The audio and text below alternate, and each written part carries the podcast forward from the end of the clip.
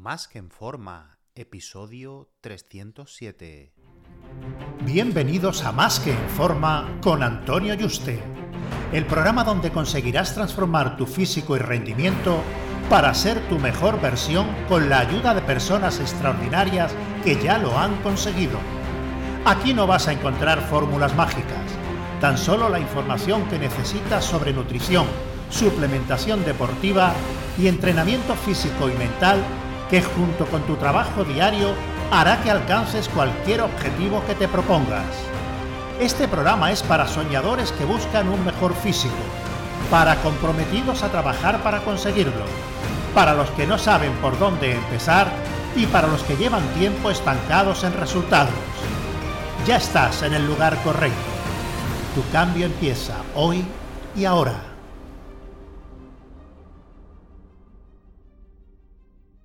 Muy buenas y bienvenido a un nuevo programa. Recuerda que he abierto plazas para que puedas ser tu entrenador y dietista y trabajar uno a uno de la mano online para diseñarte tus dietas, entrenos y llevarte el seguimiento diario para que consigas tu objetivo físico y de rendimiento de la forma más rápida, segura y sostenible posible. Así que si te interesa que trabajemos juntos, reserva tu cita por teléfono conmigo en antonioyuste.com barra ayúdame. antonioyuste.com barra ayúdame. Ayúdame sin tilde.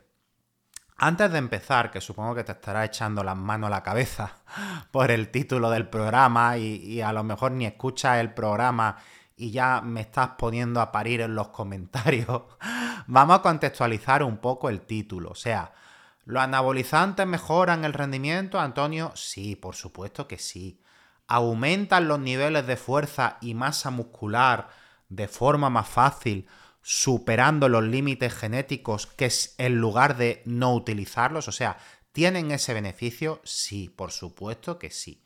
Esas dos afirmaciones son claras e indiscutibles, ¿vale? O sea, haciendo el mismo trabajo con los anabolizantes, eh, se consiguen mejores resultados y además se llega más lejos, ¿vale?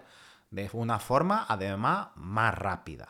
Otra cosa es que entremos ya a valorar cuánto de más rápido, cuánto de beneficio, etcétera, ¿vale? Pero mm, con un grupo de control con dos clones, eh, uno que utiliza anabolizante y otro que no, haciendo exactamente lo mismo, el que utiliza anabolizante va a tener más músculo y va a tener más fuerza en menos tiempo. Eso es así, sí o sí, ¿vale?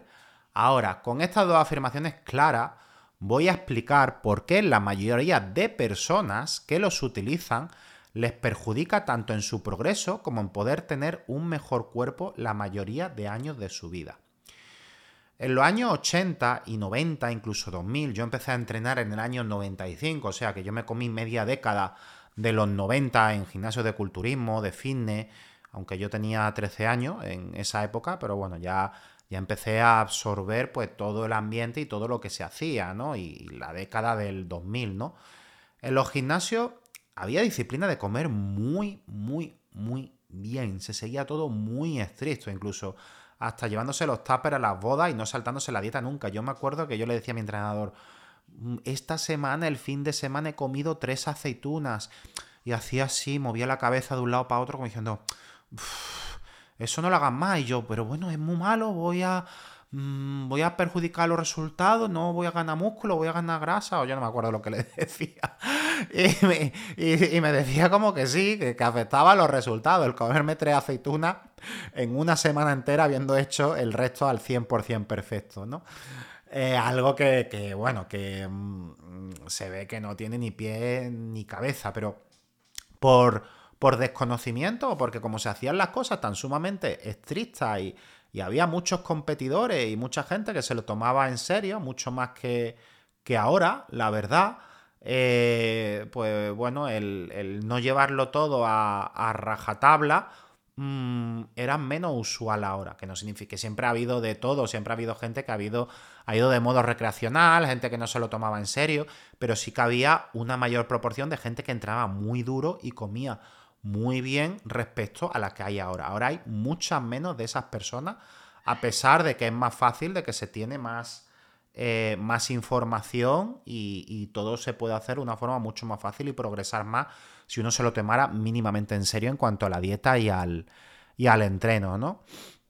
Entonces, bueno, viendo que, sabiendo ya a día de hoy que tampoco es necesario esos niveles de restricciones, ni bueno, ni comerte una tortilla de claras, que eso estaba mm, malísimo y sobre todo frío, o, un filete de pollo seco, o una lechuga que no le podía echar ni un chorreoncito de aceite, porque no, no, es que el aceite engorda, ¿no? La, no se le podía echar ni una cucharadita de tamaño café, era como, wow, el demonio, pecado, ¿no? Era todo demasiado estricto, las grasas demonizadas, ni una aceituna, en fin, todo era al extremo. Igual saltarte un día de entreno era como, oh, en fin, como, yo qué sé, como si tuvieras tirado años sin entrenar, ¿no?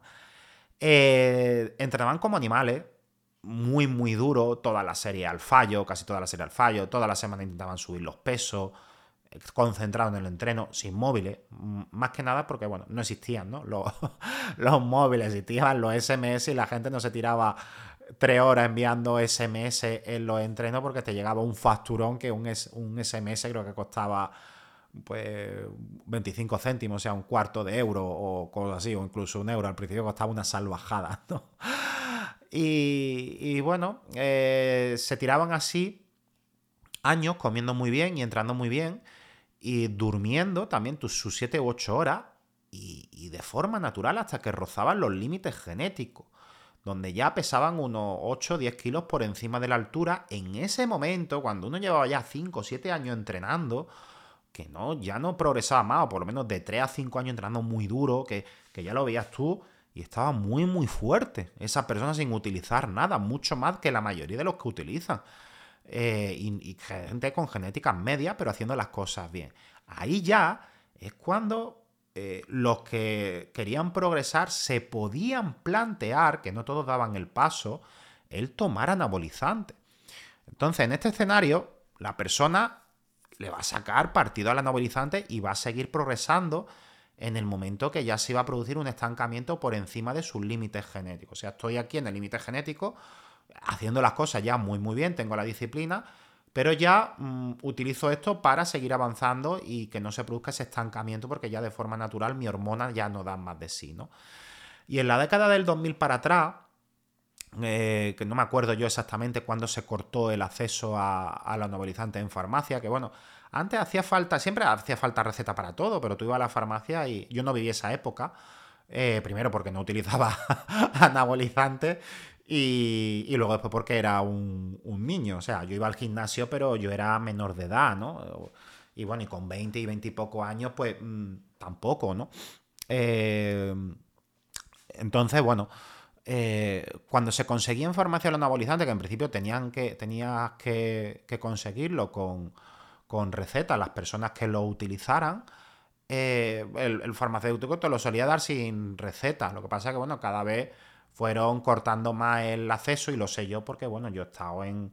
Yo siempre me he rodeado de culturistas y en gimnasio de culturismo y fitness porque yo quería ser uno de ellos. Lo que pasa que, bueno, yo no tenía eh, ámbitos de competición, nunca me llamó la atención competir, pero sí quería tener un físico similar. Entonces me pegaba a los gimnasios y la gente donde estaba fuerte, ¿no? Para ver cómo entrenaban, cómo comían, en fin. Y, y, todo esto me lo descontaban ellos, ¿no? De que iban a la farmacia, ¿no? Ya ahora tienes que ir a tal farmacia, que en esta no te lo dan sin receta, etcétera.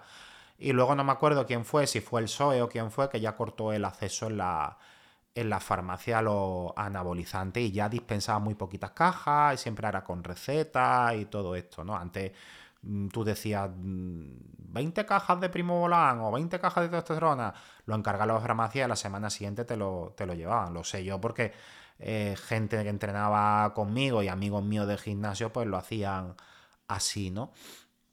Y claro, aquí podemos entrar en el debate de si se hizo bien en cortar eso, si no, porque claro, ahora es que parece peor el remedio que la enfermedad. Ahora la gente recurre al laboratorio underground, que, bueno, eso mm, está hecho en una casa mm, y pedido desde China y vete tú a saber lo que está utilizando y cuánto y, y si realmente es lo que es y si eso se te infecta o no se te infecta por lo menos en la farmacia era un producto farmacéutico que, bueno, sabía lo que estaba utilizando, en qué cantidad y qué problemas de higiene, infección en ese sentido, eh, o enquistamiento y que te lo tengan que sacar no iba a tener nunca, ¿no?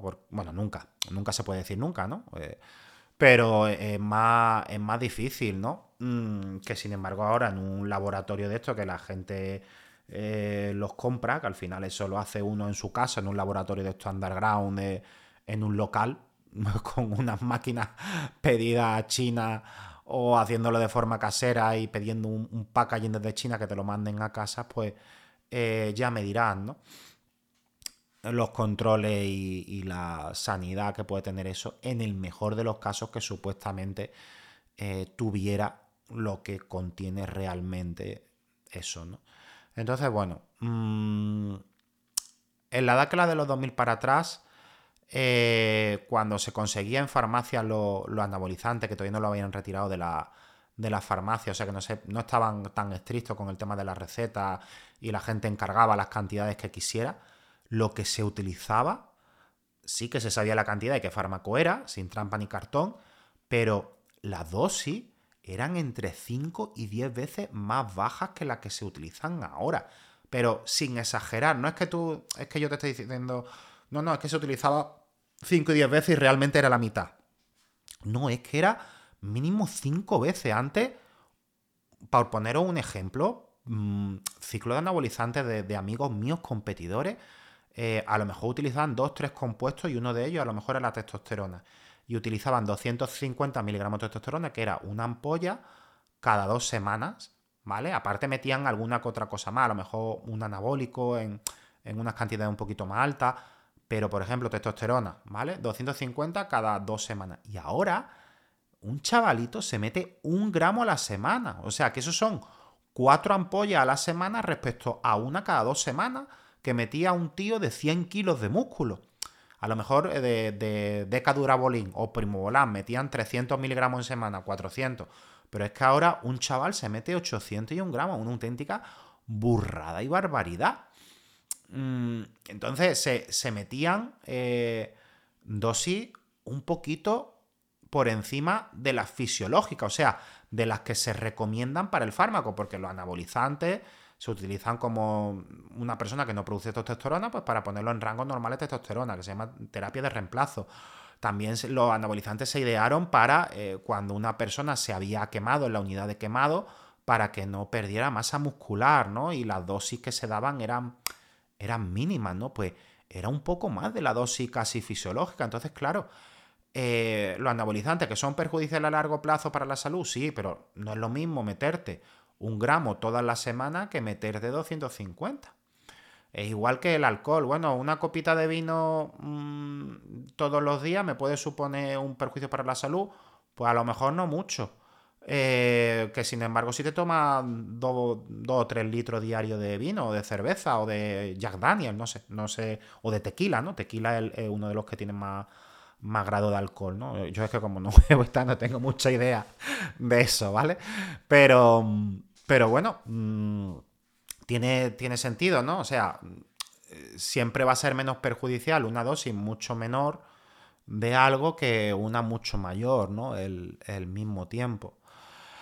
Entonces, claro, eh, un chaval de 70 kilos, pues para ir a la playa ahora, mm, utiliza una dosis que antes no utilizaba un culturista de 100 kilos en competición, porque a mí me llega la gente, me llegan chicos y, hombres diciéndome, Antonio, mira, mm, no me encuentro bien, no tengo líbido, he perdido todas las ganancias, o ahora quiero ponerme en forma, y yo en el pasado hice esto y a mí me enseñan lo que han hecho, porque claro, yo tengo que estar al día de todo eso para luego después avisarle de las consecuencias que puede tener si no lo ha hecho y si ya lo ha hecho, el ver cómo yo le puedo ayudar a recuperar la salud y necesito saber qué ha hecho y entender lo que se hace, cómo afecta, en qué cantidades, en fin, de, todo, ¿no?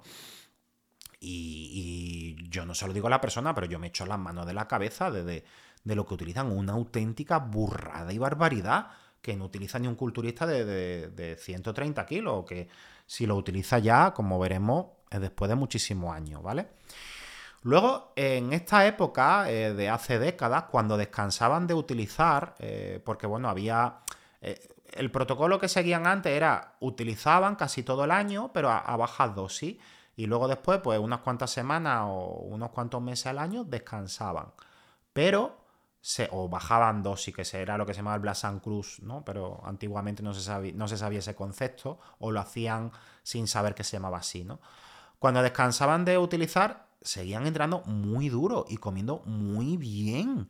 Por lo que aunque bajaran un poco en, en esos descansos el nivel de masa muscular y fuerza, porque hombre, si tú pesas 20 kilos por encima de la altura, eh, y tu nivel hormonal, eso lo te permiten eh, pues estar 10 kilos por encima de la altura, cuando dejas los anabolizantes unos meses, eh, a lo mejor no baja a los 10 kilos, pero a lo mejor 5 sí baja y te quedas con 15 por encima de la altura. Si siguiera en el tiempo un par de años sin anabolizantes, o X, dependiendo de la persona, y ahí te quedaría en los 10 kilos por encima de la altura. ¿Vale? Lo que va a aguantar tu, tu cuerpo, pero como no estaban mm, tanto tiempo descansando, pues no te bajaban todo lo que al final habían conseguido por encima de sus límites genéticos, ¿no? Entonces se mantenían muy bien, se veían pues un poquito con menos de tono muscular, un poco menos fuerza, pero seguían estando fortísimos. ¿Cuál es el problema ahora? O sea, que mm, con el problema ahora no significa que todo eso sea saludable, ni lo hicieran bien, ni no tenga perjuicios de la salud. Voy a reformular un poco la, pregunta. Eh, ¿Cuál es el agravante que hay respecto a lo que se hacía anteriormente. O sea, ya de por sí es una situación que no es la ideal porque está utilizando unos fármacos que afectan a la salud, pero entre utilizarlo como lo utilizaban y como se utiliza ahora, eh, antes era menos perjudicial a pesar de que era perjudicial. Ahora mm, todo se ha vuelto mucho más peligroso. ¿Por qué? Pues porque que un chaval, antes de apuntarse al gimnasio por primera vez, o sea, un chaval ni siquiera te has apuntado al gimnasio. Ya estás mirando en foro y en web qué ciclo de anabolizante vas a hacer y en qué web pedirlo. Si todavía no, has cogido ni la barra, ni la has sentido siquiera en tus manos, ni has hecho una sentadilla ni un press de banca. Si todavía no has visto ni tu cuerpo ni lo que ha podido dar de sí, ni siquiera sabe hacer los ejercicios, ni sabe hacer la técnica, ¿cómo va a utilizar un potenciador del rendimiento?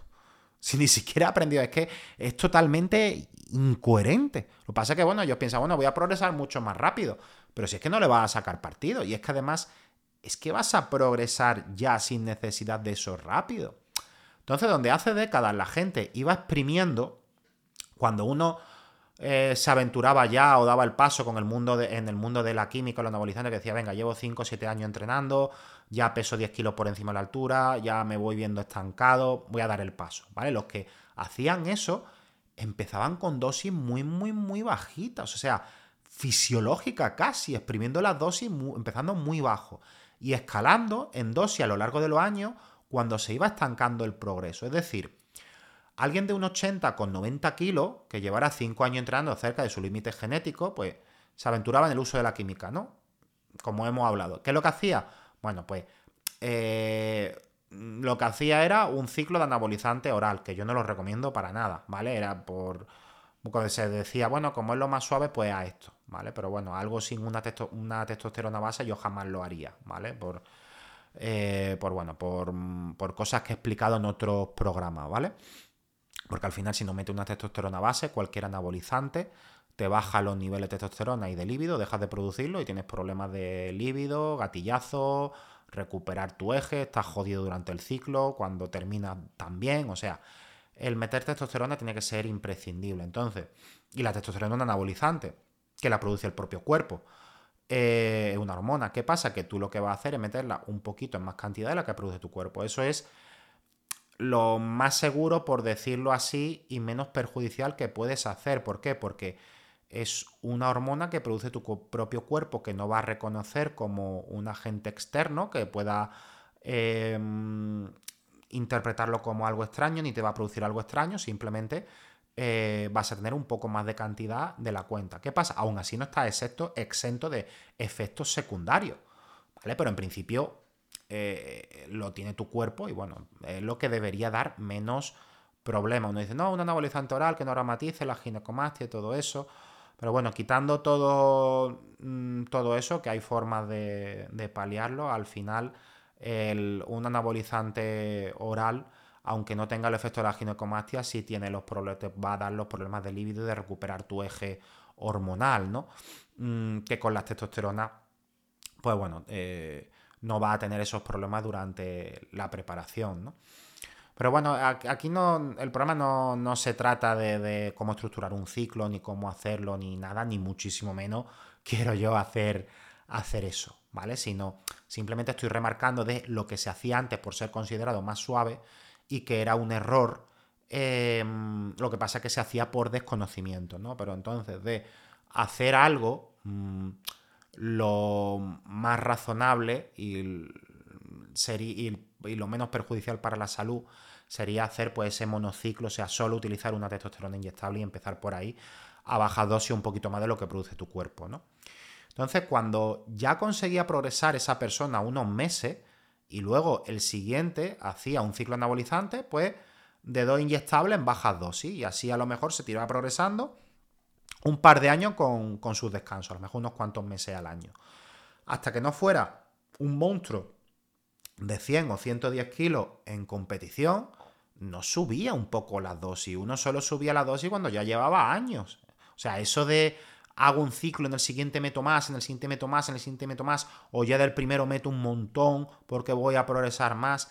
Eso antes para nada. O sea, er, antes se tomaba como no se subía nunca de una dosis porque se consideraba una barbaridad, se le tenía mucho miedo y se consideraba que era innecesario. Y porque la gente que estaba fuerte no metía más de eso. Entonces, claro, uno ni se lo, ni se lo planteaba. Y yo creo que Internet ha hecho muchísimo daño en ese sentido, ¿no? Entonces se exprimía la dosis para progresar utilizando lo más bajo posible durante el máximo tiempo y en los descansos, pues, los periodos que no se utilizaban anabolizantes, se seguía comiendo bien, entrenando bien. Uno no decía, no, no, es que como no estoy con anabolizantes, ahora tengo que bajar los pesos y entrenar flojito. No, no, la gente intentaba mantener los pesos y tirando como un león. ¿Qué pasa? Que tienes que recortar un poco el volumen de entreno, pero no soportas tanto volumen, tienes que descansar muy bien y eso no lo puedes mantener durante dos años. Al final los niveles de fuerza eh, se resienten, pero unos meses sí que se aguanta bastante bien entrenando duro, ¿no? Entonces los impactos para la salud y las pérdidas de masa muscular eran mucho menores que ahora. Tanto porque si tú acostumbras al cuerpo a tener unos a conseguir y a mantener unos niveles de masa muscular con unas dosis de anabolizantes muy bajas, los periodos en los que no utilices, eh, tu cuerpo va a mantener la masa muscular mucho más fácil que si te acostumbras a utilizar dosis muy altas y luego las retiras, ¿no? Prácticamente. Eh, pero aún así, Aquí podemos entrar en que antes todo era 100% bueno y ahora está infradosificado y que realmente no se mete tantas dosis porque realmente trae la mitad de lo que pone y que si hay falsificaciones. Pero a pesar de eso, siguen siendo dosis monstruosas. Tú lo que se mete la gente, hasta un chaval, lo divides por dos, lo divides por tres y sigue siendo una auténtica barbaridad por lo que mm, yo he conocido de todas mis amistades y de todas las preparaciones que he visto y todos los estudios eh, de, todas estas décadas, ¿no? Que yo es que me he criado con, culturistas y he visto cómo le hacían las preparaciones, y cómo iban a la farmacia a, por ellas y cómo se ponían año tras año y cómo progresaban. Y, en fin, es que veía yo las preparaciones, es que dicen, no, no, es que uno nunca sabe lo que utiliza, seguro que utilizaban más. Bueno, pues eh, yo tengo muchísimos amigos, muchos competidores y, yo conozco a los entrenadores que le ponían las preparaciones hasta delante mía. Yo la había escribírsela y dársela, ¿no?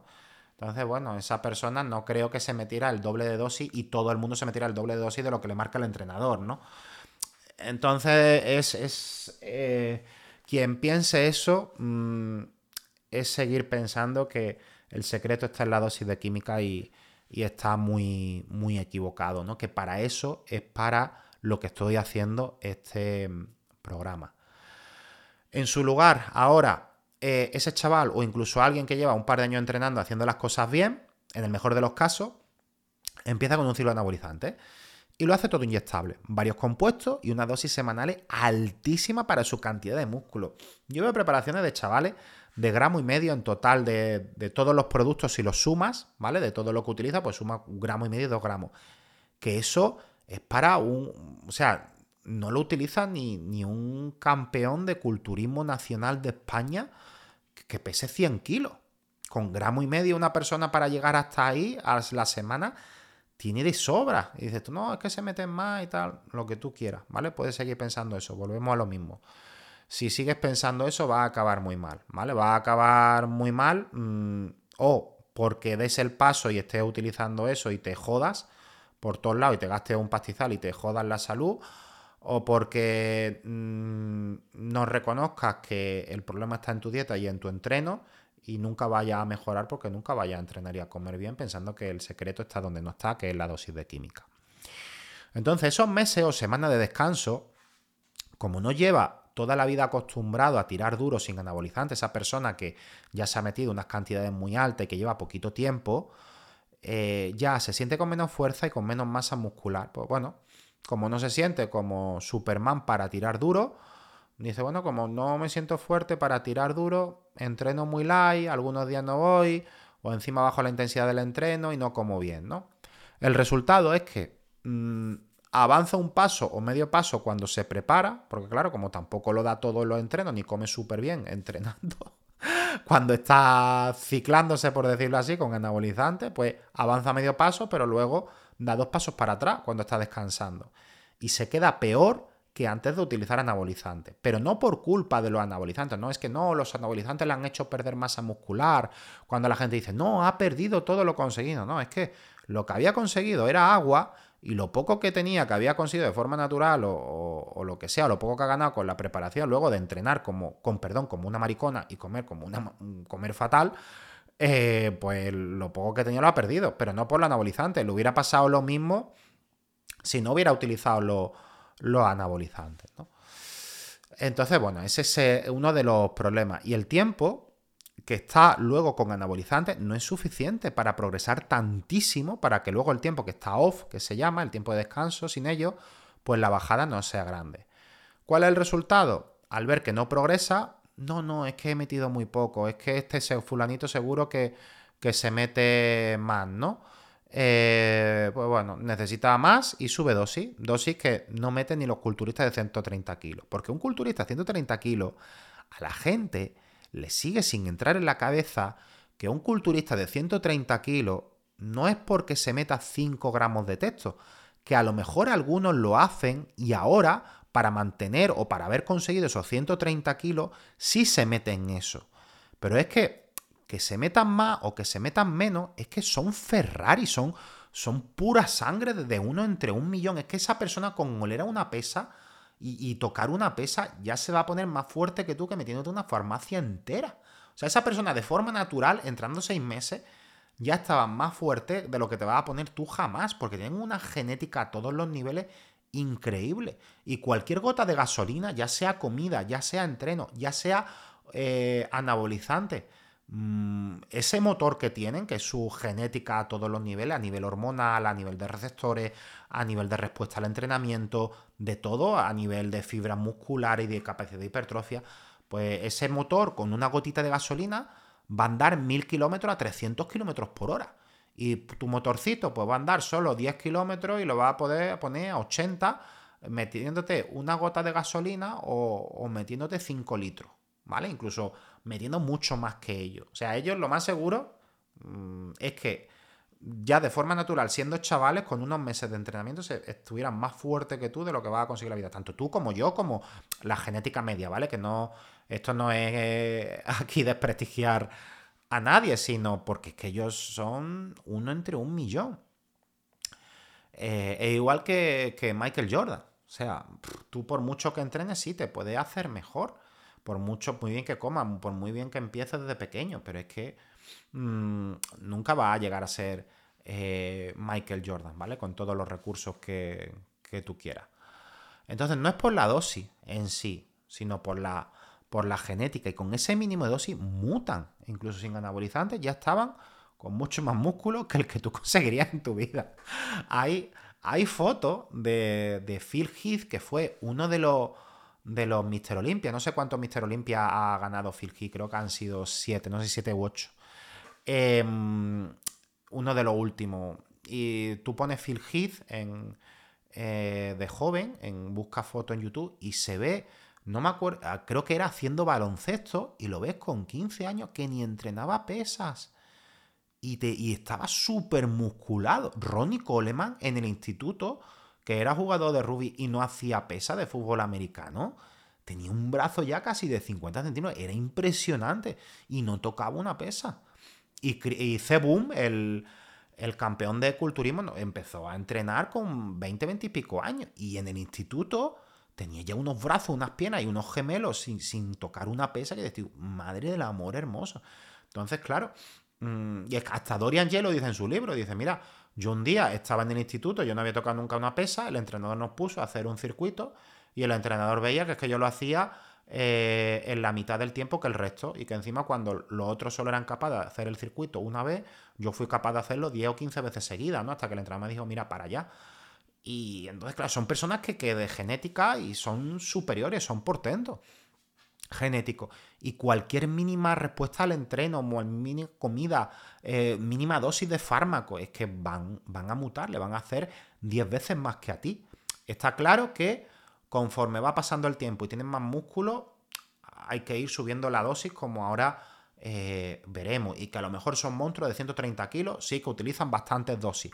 O a lo mejor no, seguro que no, que hay muchos que, que no utilizan tanto como se meten muchos, chavales. Lo que pasa es que, claro, que es que quédate con la gota de gasolina, cualquier gota de, gasolina, ellos la exprimen y, su motor consigue andar 1000 kilómetros a 300 kilómetros por hora. Entonces, con lo que quiero que, te quedes es que la gente piensa que para ponerse así, como un culturista de 130 kilos, yo creo que nos puede gustar verlo alguno, pero nadie se quiere poner así. Pero ponte, por ejemplo, que quieres pesar 90 kilos de músculo o 100 kilos de músculo, que dependiendo de tu altura Mm, a lo mejor son 10 kilos por encima de la altura, 15 kilos por encima de la altura, que hay muchos que sí que quieren estar así, ¿no?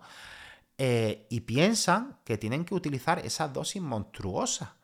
Mm, y a lo mejor, pues bueno, si, si pesaran mucho más, pues sí se necesitarían.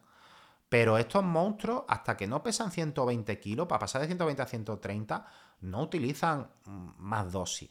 Pero no pesando 80. Tú pesas 80, tú puedes progresar de forma natural. Y si ya mides eh, ya pesa 10 kilos por encima de la altura, con mínimo que hagas vas a seguir progresando. ¿Para que va a meter eh, una dosis de, como si pesara 130 kilos? ¿no? Entonces, lo que te quiero decir con esto es que las dosis de anabolizantes semanales deben ir en... o sea, deben ir no significa te recomiendo que, nunca jamás, ¿vale? Sino estoy haciendo este programa para que entienda el atraso que ha habido y los perjuicios para la salud que hay ahora respecto eh, a cómo se hacía antes, a pesar de que siempre ha sido perjudicial y seguirá siendo perjudicial y que ahora encima los anabolizantes en la mayoría de las personas es un perjuicio en vez de un beneficio, incluso ya quitando la parte de salud a nivel estético, como te estoy diciendo, y el por qué, ¿vale? Entonces, la dosis de anabolizantes semanales eh, debería utilizarse, ¿vale?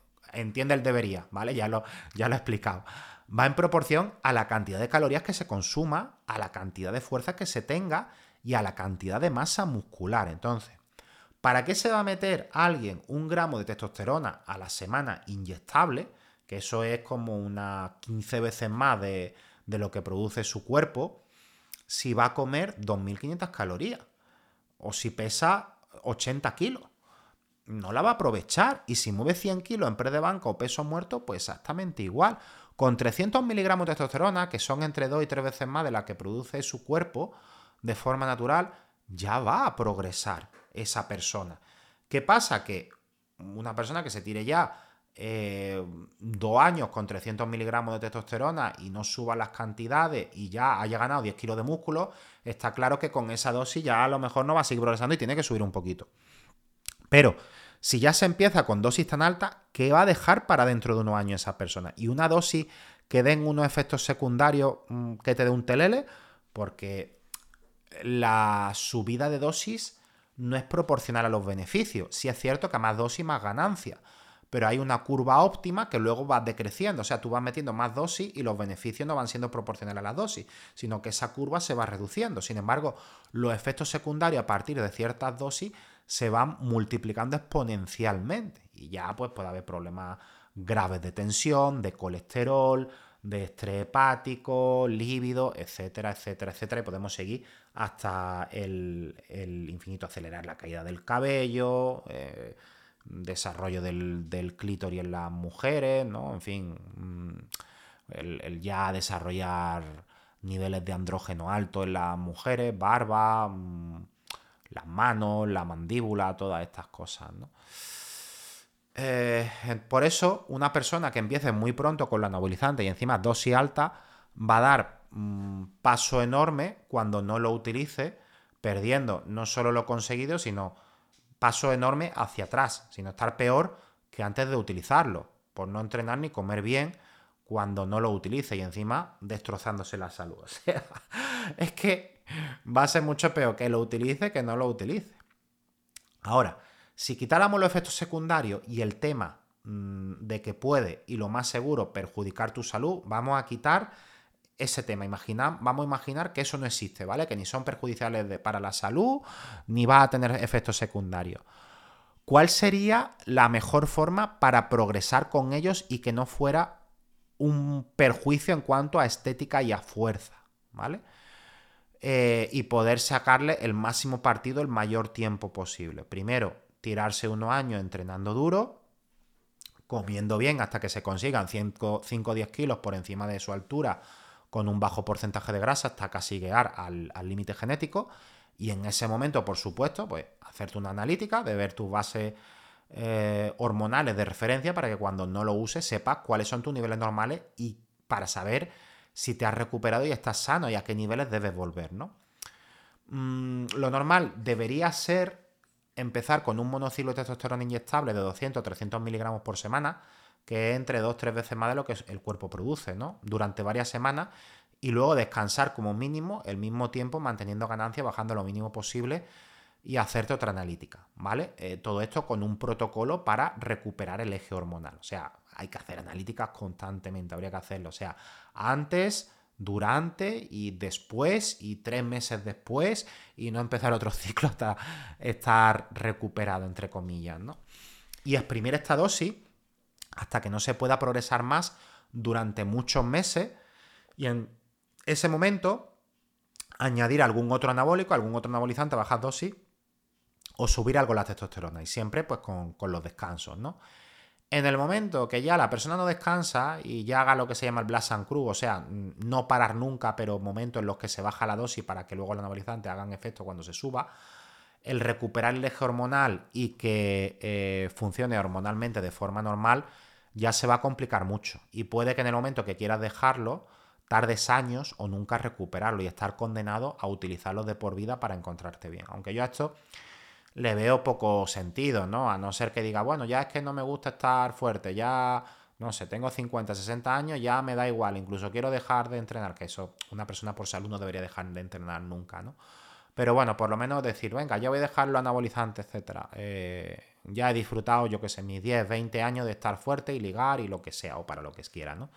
Y ya no quiera estar así, mm, pues lo va a tener muy difícil el encontrarse bien y recuperar su eje hormonal y estará condenado de por vida.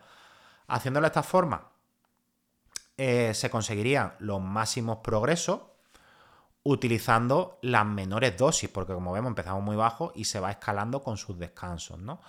Intentando recuperar los niveles hormonales el tiempo de descanso, perjudicando la salud lo menor posible. Que lo menor posible no significa que no se vaya a perjudicar, esto lo quiero dejar claro, pero menos que de la forma anterior, que es lo que suele hacer la mayoría. Ahora, aquí la parte importante del, programa, ¿vale? Una de las partes importantes y para lo que he hecho el programa. Lo que tienes que tener claro es que tocar un, anabolizante es perjudicar tu salud a corto plazo y que te recuperes en unas semanas o permanentemente, dependiendo del, del tiempo usando la sustancia, esto es muy relativo. Esto no se puede decir bueno, si utilizo esto, ¿cuánto tiempo me va a tardar en recuperar? Hay gente que se toma una aspirina y, le destroza el estómago. Por ponerte un ejemplo, hay gente que se toma 50 durante dos años y no le pasa nada. Y sin embargo, con otra cosa sí. Es que cada cuerpo es un mundo y no se puede saber cómo te va a afectar un fármaco, ni de qué forma y en qué dosis. Hay gente que tolera más dosis, otra menos dosis. Yo conozco gente que ha hecho barbaridad y nunca le ha pasado nada. Y hay gente que solo eh, oler una ampolla se ha destrozado, ¿vale? Lo que quiero que te quedes es que yo no le veo ningún sentido el utilizar farmacología, primero si no has llegado al menos a tu límite genético, que aquí el 90-95% no ha llegado, ¿vale? O sea, el poner en riesgo tu salud solo por llegar a un sitio antes que puedes llegar sin ponerla en riesgo y que una vez que ya entre en el mundo de los anabolizantes para superar tu límite genético, no puedes ganar 10 kilos de músculo y por encima de ya tu límite genético y mantenerlo sin esos niveles suprafisiológicos hormonales en tu sangre. Es decir, todo lo que subas por encima de tus niveles máximos genéticos, por ejemplo, yo mido un 80 y peso 90 kilos, eh, en forma, ¿vale? Con un porcentaje bajo de grasa de un 9% más o menos. Y yo llevo 26 años entrenando y yo sé que si yo quiero pasar de ahí, necesito utilizar anabolizantes sí o sí porque ya mi, margen de mejora es, muy poco. Voy mejorando la composición corporal, algún músculo atrasado mejora un poco el tono muscular, pero yo personalmente ya sé que de ahí no paso. Yo si ahora utilizo anabolizante durante 5 años y consigo cada año meter 2 kilos de músculo, que no pienses que por meter anabolizante ahora eh, yo voy a coger, voy a ganar 5 kilos de músculo en un año, para nada, vas progresando poquito a poco, músculo puro en 5 años consigo ponerme en 100 kilos. Yo me tiro un año sin utilizar anabolizantes y vuelvo a los 90. Otra vez. ¿Por qué? Porque mi cuerpo es lo que puede mantener con mis niveles hormonales naturales. Y eso suponiendo que me recuperara bien y mis niveles de testosterona volvieran a como estaban antes. Si no, puede que a lo mejor me quede en 88 o en 87. O que me quede en 90 pero que tenga menos fuerza que antes. ¿Por qué? Porque no es tan fácil recuperar los niveles de testosterona habiendo estado utilizando mucho tiempo. Que la gente se cree, bueno, hago aquí unos cuantos ciclos, me tiro unos cuantos años y luego después ya todo vuelve a la normalidad. No, perdona, es que a lo mejor no vuelve nunca. Y, la gente se piensa que, no sé, que, que esto no es posible, pero es que es lo normal, que no vuelva nunca a los niveles normales. A lo mejor vuelve a unos niveles fisiológicos normales, pero menores de los que tenía y medio funcionas bien. O a lo mejor no, o a lo mejor ya tienes que estar de, de por vida, pues utilizando una base de testosterona, porque no te has recuperado bien. Todo depende de la cantidad del tiempo que uses, cómo, lo que utilices, con qué combinación, cuánto tiempo te afecta, tiene, te afecta a ti a ti en concreto esos fármacos y cómo es sensible eres, afectan muchas cosas, ¿no? Entonces no se, no se puede em, predecir, ¿no?